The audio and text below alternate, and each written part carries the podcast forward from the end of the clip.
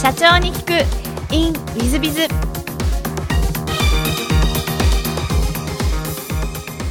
こんにちは。本日の社長に聞く。In ウィズビズはいつもと違うパターンでお届けしたいと思います。今回はこの番組、えー、社長に聞く。In ウィズビズの制作配信をサポートしていただいております。キッタク株式会社の代表取締役プロインタビュアーの早川洋平さんをゲストにお迎えしています。早川さんよろしくお願いします。よろしくお願いいたします。ご無沙汰しております。ご無沙汰します。早川さんは、えー、2年ぶりのご登場でございます。えー、改めて簡単に自己紹介をお願いできませんでしょうか？はい、ありがとうございます。えー、キクタスという会社の代表をしています、早川洋平と申します。えー、現在この社長に聞くインウィズビズをはじめとする、えー、様々な企業や、えー、個人、えー、公共機関などのですね、えー、ポッドキャスト配信のお手伝いをさせていただく、えー、一方で、えー、インタビュアーとして、えー、国内外の魅力的な方々の、えー、お話を集め届ける仕事をさせていただいています。はい。で、今回その早川さんはなぜ今日、本日、2年ぶりにお呼びしたかのかいうと、えー、どんなお話をお届けするのかなんですが、早川さん。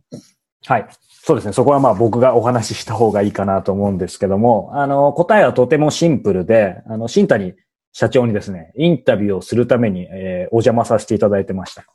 で、これあの、リスナーの方は、まあこれまでね、170回以上様々な形で、まあ、インタビューも含めてこの番組配信してきたと思うんですけども、肝心の新谷社長の、えー、インタビューの回ってないですよね。はい。これ意外とあったらちょっと困るんですけど、ないことをですね、この間番組聞いてて、ふと、気づいて、で、これやっぱり東大元暮らしだなと思って、僕もあのね、前回あのゲストで出させていただいて、経営者の端くれとして、やっぱり新谷社長のインタビュー聞きたいなと思って、たださすがにね、あの、新谷社長がご自身をインタビューすることできないと思うんで、実は前々からね、ちょっと非公式というか、緩い感じで打診させていただいてたんですけど、実はね、やっぱり今回、ね、あのー、やっぱり今こういう状況になってしまって、あの、直接本当はお目にかかってインタビューさせていただきたかったんですけど、今回オンラインでインタビューさせていただいてるんですけど、やっぱりまさに今、あのー、もうこれまでね、新谷社長も何、何万社何十万社ちょっとわかんないですけど、会社見てこられて、経営者見てこられて、ご自身も経営されてきて、その新谷社長が今、どんなことを考えているのか、日頃どんなことを考えているのかっていうのを、あの、まさにその部分も含めて今お聞きえー、したいなと。それがきっとリスナーの方にも何かヒントになるのかなと思って、えー、まあ、講師混同でお願いさせていただいた次第です。はい、ありがとうございます。まあ、気づかれてしまったというか、はい、捕まってしまったというか、そんな感じなんですが、はい、それでは、あの、ぜひよろしくお願いしたいなと思います。はい。よろしくお願いします。よろしくお願いします。さあ、えー、ということで、えー、お邪魔しているんですが、ここから僕がちょっとハンドル握ってもいいでしょうか？お願いします。はい。あのー、やっぱり新谷社長といえば、ね、僕もあの、拝読して今、手元に、えー、Kindle 版ですけど、ちょっとありますけど、この社長の孤独力、出版されて、えー、まあ、本当に個人的にも、あーっていう、まあ、どちらかというと耳が痛いようなですね、これやっていけばよかったみたいなことがたくさん書いてあるんで、まあ、今日ね、あの、そこに、まあ、書いてあることもですけど、どちらかというと書けなかったこと、書ききれなかったことなんかも含めて、あの、もし伺えればいいなと思うんですけど、やっぱり、うん、まさになんですけど、うん、その、この状況下でのちょっとアドバイスの前にシンプルに聞きたいんですけど、えっ、ー、と、新田社長今経営者になられて、ちょうどどのくらいですか？えっ、とね、会社が10年目なんで、もうちょっとで8月末で10年経つところですね。丸10年になるところですね。じゃあまさにその10年、そしてね、その前も、えー、会社、上場企業ね、あのー、でいろいろやられていて、まあそれも含めてなんですけど、その広い意味で新谷社長仕事における、こう、ターニングポイントっていくつかあったと思うんですけど、まあその中で、今一つ、こう最大のターニングポイント、これなかったら今の自分ないな、まあ自社ないなでもいいんですけど、なんか挙げるとしたらどんなことでしょう？うんと、それ一番難しくて、昔あの、師匠に、あの、社内でインタビューを常務の時にされた時に、はい、あの、ブレイクスルーする瞬間をインタビューする番組というか、冊子、社内法だったんですけども、ブレイクスルータイムするタイミングがないって結論になったんですね。あら、ない。でですね、えー、結局淡々とコツコツと積み上げて、正直言うと、えっ、と、まあ仏教で言うと今しか生きるなだし、キリスト教で言うと今を生きるということになるんですけど、そういうと、その目の前の目の前のことを必死に一生懸命やる。それだけやってきたんで、まあ、もっと言うと社長になりたくなかったし、えー、あやるつもりも全くなかったし、えー、昔から仙台支店長になるときも、東野の責任者やるときも、役員になるときも、常務になるときも断ってきたんですけども、結局なってきた。上場企業に、うん。当初一部上場企業で常務までやったわけですが、うん。全部、その、そんなに責任を負いたくないんですね。意外ですね。はい。あの、だから、何でもやりたくない感覚というかですね、はいえーとできれば裏方がいい。だから今日のこのインタビュー、僕がインタビューされるのは本当はあまり好まない。僕インタビューする方が裏方よね。がいい感じなんですよね。はい僕もわかりますはいど。僕もそっちがいいです。はい。だから、早川さん近い側の人間なんで、できれば社長も辞めれたら、ウィズビの社長も辞めれたら嬉しいぐらいな感じなんですよ。そんなこと言っちゃっていいんですね、これ。ええあの、うちの社員たちよく知ってますので、えーですから別にそこまで執着はしてない。うんえっ、と、なので、ブレイクする瞬する瞬間っていうのは、結構一番難しくて、うん。淡々と一生懸命やってきて、たまたま運が良くて、たまたま今の自分がいるだけなんで、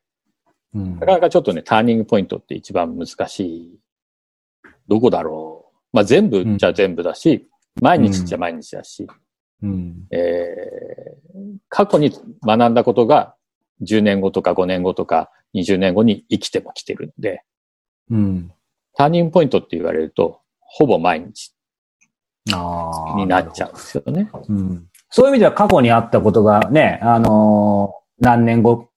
5年後、10年後に生きてくるっておっしゃいましたけど、例えばこの、なんでしょうね。まあ1年、3年、5年、どんなスパンでもいいですけど、過去にまさにあったことが生きてきてるっていうことで具体的に今言えることはありますか？例えばですね、あのーあ勉強してきたわけですが、会社っていうのは経営理念作んなきゃいけないっていうのはもともと知ってたわけですよね。で、それで、ウィズビズ対象したときに、まあ、ゆっくり作ろうと思ってたのに、まあ、社内がうまくいってなかったので、経営理念先作った。途中から急に思い立って私は社あの経営理念作ったんですね。70項目ぐらいにわたる冊子なんですけども、ほらこれちょうどこんな、こんな感じで、冊子なんですよ。こういうふうに何枚、はい何ページにもわたる、こう、冊子になってる感じなんですけども、はい。でこれを毎日毎日朝朝礼で読まして、かつ、社員が読み、社員がコメントを言い、うんそれに私がコメントを言う、もしくは役員がコメントを言うっていうのをやり続けてた。で、かつ日報にも必ず全社員、私も含めて日報を書き、そこにその1項目1項目必ずこれについて何かしら書かなきゃいけないっていうのがうちのルールで、それを定めた。そしたら、らですね、それをやったことによって結果的に何が起こるかというと、あの、やっぱりうちに合わない社員は辞めていく。でえーうちに合ってる社員は、あーえー残ってくる。採用もうまく採用できてくる。そのうち不正が見つかったのは日報から見つかって、なんかこの社員課長おかしいから、うちの取締役にチェックしといてって言って言い残したら、えー当日か翌日ですね、夜、今でも忘れないですよ、元部下と飲んでたら、不正が発覚するわけですね。委員会に偽造してたんですね。それはもう、えー経営理念作ってたからなんですね。じゃあそれいつうんその経営理念っていうのが重要だって学んだのって、その前の時代の、えー私がベンチャーリンクという会社にいた時に学んでて、やっぱり作んなきゃいけないよって言ったんで、そこで学んでるから、そういうこと起こってるし、そこで学んだことが今に生きていくから、まあ不正を、うん。が見つかって、まあその時がタイニングポイントだったらタイニングポイントですけど、潰れそうなタイミングですから、えーうちの社員たちにあ、頭下げて、えーすごいことに、で、お金がないから出資してって言ってみんな少しずつ出資して、会社をなんとか生き残らせたのが8年前ぐらいですかね。えー、そんな時あったんですね。えーだから資金繰りがやっぱり一番課題でしたから、うん。えーいつ潰れるんだろうと思いながら経営してましたんで、まあ今もそんなに変わんないですけども、あのーそんな感じですので、まあだからすべてが今この一瞬で何かした起こったことに対して、すべて過去に何か経験したり、何か勉強したことが、その瞬間に生きるんだけども、それが、えっと、20年前、30年学んだことと、お5年前に学んだことと、お両方とも必要で、両方ともがいっぺんにやってくるって感じなんで、うん。うん。だからまあ、準備だけは一生懸命やってて、ででも事件は必ず、ね、あの、ちっちゃい事件から大きい事件まで、えーうん月に1個から多い時は10個ぐらい起こるわけですから、っえーうん。ていう感じなんで、まあ、ターニングポイントっちゃターニングポイントっていう話なんだと思うんですけどね。うん。あのーやっぱり今日ね、あの、個人的にお目にかかるのも2年ぶりぐらいで、あの、今お話がかかってて思ったんですけど、いい意味で、やっぱり新谷社長は変わらないというか、新谷社長だなと思ったんですね。っていうのも、やっぱりそのターニングポイントって聞いたときに、いや、特にとか、まあね、あの、って感じですけど、今さらっとおっしゃったことも多分文字に起こしたらそれなりの大きなことだと思うんですよ、経営者にとっては。まあ僕も今ちょうど10年、11年ぐらいですけど、いや、で、やっぱり伺いたいのが、その、なんだろうな、いろんなこう波が、ね、いろんなことがある中で新谷社長ってやっぱり淡々と、少なくとも外から見ると、淡々として波が全然立たないように見えるんですけど、なんていうの、つまりターニングポイントをターニングポイントとも、えー思わせないようなというか、その辺の、うーん、まあまさに、不動、不動というか、心がぶれないというか、その辺ってどっから来てるんでしょう。もしくはぶれてるけど、何かご自身の中でそういうふうに諌める何かがあるのか。外部の方々は、僕が淡々としていると思われる方の方が多いかもしれないんですけど、うちの社内の人間たちは、すごい感情的だというふうに思ってるメンバーの方が多いんじゃないかと思うんですね。はいあ、。本当ですか？えーはいあの、まあ、怒鳴ったり叫んだり昔はしてました。最近少なくなりましたけど、ねしてましたんで。うんただ、あうの、ん、社員たちはそう思ってないかもしれませんが、マネジメントも怒鳴ったり怒ったりするのも、えっと、演技でやらねばならないっていうふうに自分は思ってますし、へえっとうん、感情的になることはそれはあるんですけども、えー感情的になって何か物事が、あの、正しい判断であったり、正しい行動が行われて、人が結果的に自分の、自分や自分の会社のために動くようになったりするってことはないとも思ってるので、全部、あの、うん。演技で、えー怒ったりとか、うん。そういうことは、あそれはどんな場面でもするようにししてはいるんですね。自分としてもそういうふうに心がけてるし、うん。それでもやっぱり内心は感情的にはなるので、こん。な野郎とか、内心は思うんですけども、ワンテンポ置いてからみたいなことは、あと、気にはしてます。ただ、短期なんで、うん。わっとこうね、なるんで、うちの社員たちはよく知ってますが、うわ、怒ってるな、この人、みたいなのが結構あるんでですね。うん。あの、うん。ただ、人生観的に言うと、まあ、結果的に、はい。あの、どうせみんな死ぬんだし、で、えーどんなに努力しても、全すべての知識を得ることは無理なので、えーうん。まあ、幸せとかそういうのをもし、えー考えるんであるならば、えーコツコツ淡々と積み上げていって、努力の結果が一番の幸せなんで、努力をし続けるしかないんだろうな、という考え方は持ってるって感じなんですけどね。うんうんうん。まあそういう意味で、やっぱり、こう、ステレオタイプになっちゃうかもしれないですけど、さっきからまあ15分近くお話がかかってて、やっぱり最初からそのコツコツ淡々とっていうところの言葉が出てきますけど、その辺の、うんまあ仕事観、人生観ってどっから来てるんですかね、新谷さんの。どうなんどちらかというと、ごめんなさい、挟んじゃいますけど、ね、あんまり、ある意味面倒なことはやりたくないとか、こう、社長にはなりたくないっていう言葉とはちょっとある意味裏腹かなと思って、ちょっとその辺は面白いなと思ってるんです。けど。どうなんですかね？小学校の時から本ばっかし読んでましたけど、う何か本が影響を与えたのは小学校の時からあったのかもしれないけど、小学校の時に、とにかく目の前のことを一生懸命やる以外に、まあ自分は才能も何もなかったし、足が速いわけでもないし、勉強ができたわけでもないんで、とにかくとにかく目の前のことをコツコツ努力をして積み上げていく。それでダメだったらそれでしょうがない。ってことにするのが一番楽なんじゃないかと小学校の時は思いましたね。小学校4年か5年ぐらいの時思いましたけど。えうん。中学に入って、ちょうど、早川さんからもさ事前に質問いただいてる中に本の一冊っていうのがあったんですけど、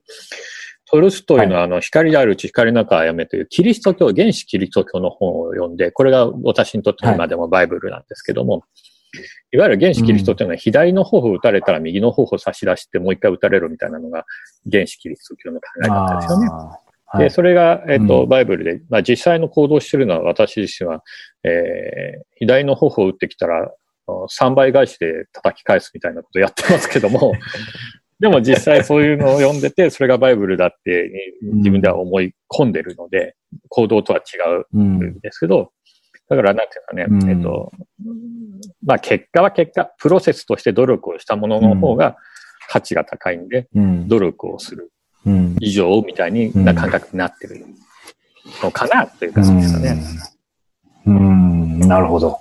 あのー、普段ね、まあ、新谷さんもインタビューされる立場としていろんな経営者の方に、なんだろうな、それこそ成功の秘訣とか、持続の秘訣とか聞いてるかもしれないんですけど、ちょっと僕は逆の質問かもしれないんですけど、新谷社長はこれまでこう、もう、もう10年？やっぱり10年って続けてくるの大変だと思うんですけど、えー、やってきて、継続してきて、なんか自分はこれだけは逆にしてこなかったから、まあ今あるのかなぐらいの何かことってあります？これだけはしてこなかった。うん。これだけはしてこなかった。うん。わかんないですけどね。実は会社としての投資っていうのはしてないんですね。あ投資っていうのは株を買うとか、はい、土地を買うとか、ビルを買うとか。うん、で、まあ、昔100年、200年継続してる企業は何でかっていう本をいっぱい買って読み漁ったんですけど、あの、みんな投資はするんだって商売で儲けろっていう家訓を残してるところが100年以上残ってるみたいなのがあったんですよね。うんうんうん、でう、うちは単に金がないから、ゆずゆずは金がないから投資ができなかった。株も買えないし、土地も買えないし、ビルも買えないしってだけなんですけど、でも結果的に、まあまあ投資はしてないなとは思いますね。うん、掛け事が嫌いか好きかっていうと、割と僕昔から競馬もやるし、競艇も大好きだし、あ、ねうん、あの、掛け事もやるんですけど、やっぱり商売ビジネスの方も、まあ正直、正直掛け事に近い部分も多少あって、うん、あの、勝負してみて実際失敗することも多いので、そう考えると、あの、商売こそギャンブルに、一番面白いギャンブルかもしれない確かに。なとは思ってて。うん、うん。で、それが本当に成功するかどうかわからないし、うん、一方で失敗しちゃいけないギャンブルという珍しい、うん、えー、もので、えー、それが一番難しいね。だから投資みたいな、こう、うん、えー、いうのはやらないで、うん、金がないからやらなかっただけじゃそうなんですけどね。えー、面白いですよね。確かに投資はするなってね、この社長の孤独力にも書いてありましたけど、今みたいなちょっとね、あの、柔らかい感じでは書いてなかったんで、今日お話伺えてよかったんですけど、でもね、面白いですよね、ある意味。ちょっと意味合い違うと思いますけど、その、投資はするなですけど、新谷さんおっしゃったように、まあちょっと比べるのもおこがましいんですけど、でも大きく言うと経営というかビジネスってちょっとなんだかんだ言って投機みたいなとこありますよね。ここ一番勝負みたいな。うんうん。まあ、チャンスとピンチは同時にやってくるんで、うん、チャンスにやっぱ張らなきゃいけないんで、張るってことはもう、えー、わっと人集めて、わっとこう突っ込んでみたいなとこあるんで、うん、勝負ですよね、勝負。そうですよね。まあ、そういう意味ではね、あの、ちょうどまさに伺いたかったんですけど、うん、なんか攻めに出る勝負の時期ではないかもしれないですけど、それこそ人によってそれぞれだと思いますけど、まさに今ね、この、えー、5月のゴールデンウィーク明けに今撮ってますけど、このコロナの状況か、本来であれば、これ関係なく普通に新谷さんにね、あのインタビューさせていただくつもりだったんですけど、まあこういう機会で、やっぱりその、まあ今、経営者として、新谷さん自身も経営者としてですけど、経営者において、なんか今この時期で最も大切なことって何だと思いますか？僕はですね、うちの社員たちに今言い続けてるのはスピード。スピード。うん。あのー、考えている間に、どんどこどんどこ世の中動いてきちゃう時なんで、そういう、こういう時はですね、もうあの、明日にはこう状況変わるわけですよね。それはあの、コロナの、えっ、ー、と、かかった人、感染者数が、えー、圧倒的に増えたり、一気に死者が増えたりとか、うん、変わっていく瞬間で、スピードを持って、えー、どんどんどんどん判断しないと、うん、えー、で、どんどんどんどんどん行動しないと手遅れになるんですね。うん、で、例えば今日もそんな話を別の社長としてましたけど、うん、例えば融資を申し込むっていうのを、じゃあ業績ちょっと悪くなってから申し込むかなって言ってたら、うん、えっ、と、予算が必ずあるので、えっ、ー、と、融資受けれないかもしれないですね。受けれたのかもしれないので、早く。ああ、その予算っていうのは、例えば政策高校全体の予算っていうことですはい。これ補助金もそうですね。うん、えー、助成金もそうですね。必ず予算があるんですよね。うん、そうすると早いもん勝ちなわけですよね。確かに。何でも。うん、で、だからその判断が早かった人は勝つんですよ。うん、お金を調達するっていうことだけとっても。うん。えー補助金を受けるっていうのをちょっと取ってもですね。だから、そのスピーディーに全ては判断し、行動もしなきゃいけないんだけど、スピードが遅い人が、やっぱり、ね、チャッタかと死んでいくんですよ。うん。もうだから、今日の話だと飲食店やってて、もう3月末に閉めちゃった人が、もしかすると生き残る可能性はあるわけですね。ああ、そっか。逆に言うと。うん、確かに。だから、だもしそのままやって休業するのも、おそのうん2週間ぐらいやってから休業するんじゃなくて、さっさと休業して、うん。アルバイトなくなして、アルバイト代出さなくして、うん。で、場合によっては、あー家賃保証猶予されるって言われても、その前から家賃交渉をオーナーにし、はい。そして、えー雇用調整助成金ももらい、みたいな感じで、うわっと一気に休業した人の方が、もしかすると儲かるかもしれないですね。うん。確かに。あなんなんでもスピードなんですよ。だからうん判断が遅かったりとか、判断できなかったりとか、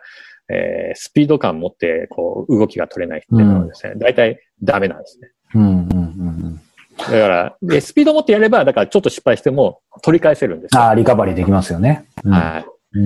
だけど、遅いともうダメなんですね。僕なんかもう2月の頭時点で実は付き合ってる金融機関に、うちはいくら借りれるかなって言って、打診してへーそうなんですね。ここは、ここは貸さない、ここは貸すっていうのは全部分かって、うん。で、ちょっと置いといて、2月頭ですかね。置いといてから日本政策金融庫商工中金が動き始めた瞬間に借りに行ってるんですね。うん。うん。本当にでもそれってね、例えばその、変な話ですけど、じゃあ新谷社長が2月何日に動いて、例えば別の人が1日遅いだけでも今ね、こう普通に考えてもその1日の差だけでまた、へ極端な話1ヶ月ぐらいもらう期間も、あの借りる期間も変わるかもしれないですもんね。そうなんです、そうなんです。で、どんどんどんどんあの案融が溜まってるから、どんどんどんどん融資のあの実行スピード遅れてってますから、うん。で審査がたまるにたまるとみんな身動き取れなくなってゆっくりになってきますし、うん。で、そうしたらそのお金が尽きて、たった、あー企業なんてたった50万足んなくて倒産しますので、うん。もしかするとそれが、えっと、5月で入金するだろうと思ったのが6月になったらもう潰れてる可能性はゼロじゃないですよね。ですよね。うん。ええだからそれが3月に動いた人、4月に動いた人で全然違ってきちゃうので、ぱりスピードが全てを消するんですよね、こういう時はね。まさにね、新谷社長おっしゃった、多分日頃もおっしゃってると思うんですけど、本当に今はみんな身に染みて分かってると思うんですけど、その中でね、こうスピード、もっと言うと判断のスピード、まあ行動のスピードっていうことで、その結果的に判断ちょっと間違えても、やっぱり、まあものによると思いますけど、リカバリーがね、あの早めに動いていけばできるとはおっしゃいましたが、とはいえ、えーケースバイケースでね、その判断やっぱ間違えちゃいけないってこともあったりすると思うんで、その中でできるだけ、まあそれで考えてるとまたスピード遅くなっちゃうんであれですけど、今これ聞いてる方に、その判断、できれば正しい判断を したい。という経営者に向けて、なんかその判断力を高めるとか、正しい判断に近い判断をできるような何かヒントってありますか？あの、それは多分一番最初の冒頭につながるんですけど、結局過去の努力でしたら今の結果は出ないんで、うん。結局知識を、あの、得てるかどうかなんですよ。今ここでバタバタしてもしょうがないってことですよね。そう、もうい今この時期、時点で正しい判断ができるかどうかは、過去の自分でしかわ、過去の自分の努力でしかわからないわけですよ。うん。だ知識をあの一生懸命勉強してきた社長は問題ないんですよ、多分。うん。で勉強してない社長で、まあ、例えば社長になっちゃったばっかりとか、勉強し、10年間してきませんでしたって社長が、今正しい判断をしようと思ったら、本物のプロの経営者のをメンターに置くとか、コンサルタントに置くとかのうんそばに置いて、えー正しいえー知識、見識をおもらうしかないんですよ。本当ですよね。えーそうすると、もらうためには、どういう人物じゃなきゃいけないかっていうと、人格者であったりとか、うん人間性が高いと、お前は教えてやるようになるんですよ。うん一生懸命やってたりすると。うん。でもそうじゃなくて、チャランポランにやってきて、人格も低くて、かつ、うその、プロ経営者が周りにいなかったりして、自分も判断できませんっていうと、最後倒産していくんですよね。うん。うん。うん。うん。だから結局、物事っていうのは、だから淡々との話になってるんです努力の結果でしかないんです。うん。そういう意味ではシンプルなわけですよね。はい。だから目の前のことをいいつも常に努力をし続けないといけない。淡々と、うん。コツコツと努力をしなきゃいけない。うん。うんそれができた人間しか、あの、まあ、ある意味生き残らない。うん。そうですね。まあね、あの、そのためにまさにね、リスナーの方からすると、この番組自体も、そういったね、情報をずっと、まあ、この間も資金調達のね、話なんかもしていただいて、すごくみんな役立ってると思うんですけど、この前半ね、あの、最後に、あの、聞きたかったんですけど、まあそんな新谷社長、まあけご自身も経営者である新谷社長、まあ個人としてでもいいんですけど、そのなんだろうな、日々の原動力って何でしょうね？なんでしょうね。なんかひょうひょうとして淡々としてるけど、でもまあ、ねえ、何か、まあ、原動力というか何かやっぱりないと。まあやめても死んでもいいかなと思ってるから、どう動いても自己責任だから、いっか、失敗したら出せって言われたら、そこでははって笑えばいいから、笑って済ませればいいから、いっかなとも思ってるから、逆に言えば動けるのかもしれないですね。恥ずかしいとか、うん。自分はこうでなきゃいけないとか、中途半端にプライド高い方が、人には教えても、あの、教えてって言えなかったりとか、まあ、僕が言うときあの、本当に助けてって言えた、言えるか言えないかっていうのは、社長の勝負の分かれ目って僕はよく言うんです。ああ、すごいありますね。うん。うん、だから、僕は、あの、ちっちゃい頃はプライド高いタイプで、それが一番僕を、えっと、なんか、人生を邪魔してるんで、そのプライドをどう下げるかっていうのを、まあ、小学校とかとか、時からずっと思って、学校の先生にも突っ込んでるってなんか本に書いてありましたよね。そうそうそうそうそう。だから、中途半端にそういうタイプなんで、えっ、と、そのプライドを捨てれるかどうかみたいなところが、の戦いがあるわけですが、うん。プライド捨てれなかったらやっぱり生き残らない部分があるわけですよね。だから、そういう意味で、自分のプライドを優先しないことの方が、逆に言えば、なんですかね、もういいじゃん。自分はこれだけぐらいのレベルだったんだよって、なんか諦められてる方が、うんなんか原動力な。でもやるべきことはやってみよう。やってダメだったらいいじゃんと思うと、何も考えずに動けるというか、うん動いてみてから考えれるというか、そういうのが、皆さん原動力というか、まあね、ってやるからやるしかないからね、ぐらいな感じなんじゃないかなと思うんですけどね。ありがとうございます。非常に刺さりました。ということでですね、まだまだお話伺いたいんですが、えー一応番組の都合上ということで、なんか僕が仕切ってるけどいいんですか、これ？大丈夫ですよ。はい。相川さんの方がプロインタビュアー。いやいやいや、後編はですね、あの、またちょっと違う角度からお話を伺いたいと思います。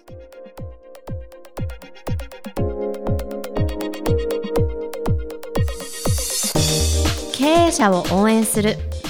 社長の孤独力番外編本日の社会の孤独欲番外編はあ6章3項あの会社は大丈夫と言われる従業員教育をきちんとしろということでございます、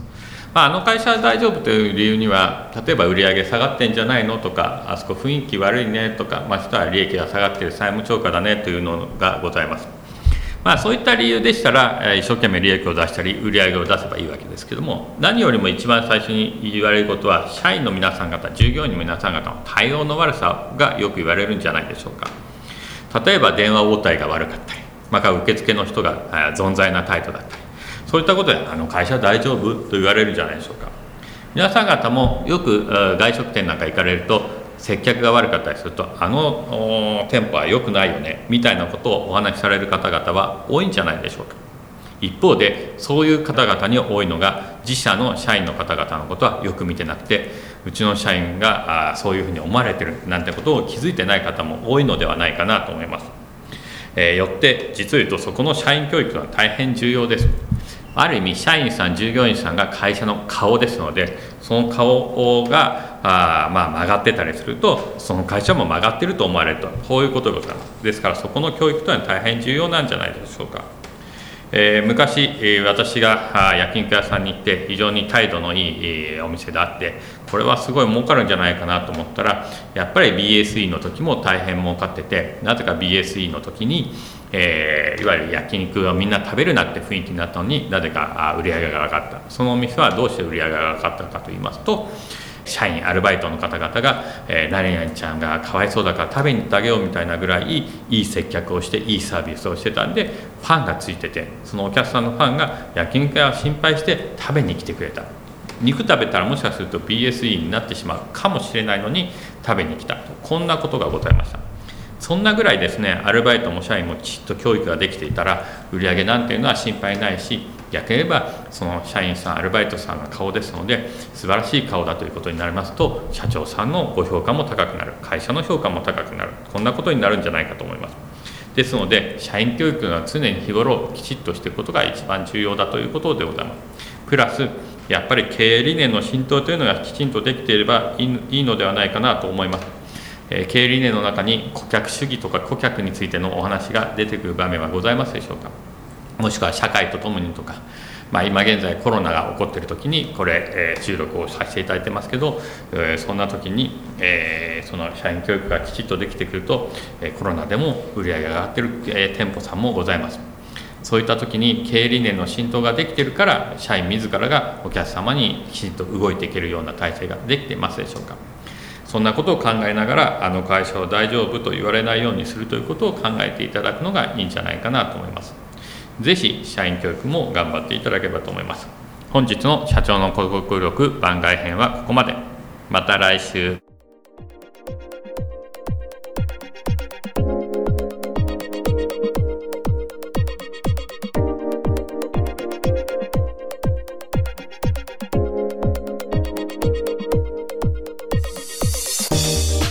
本日も社長に聞く in WizBiz をお聞きくださり誠にありがとうございました。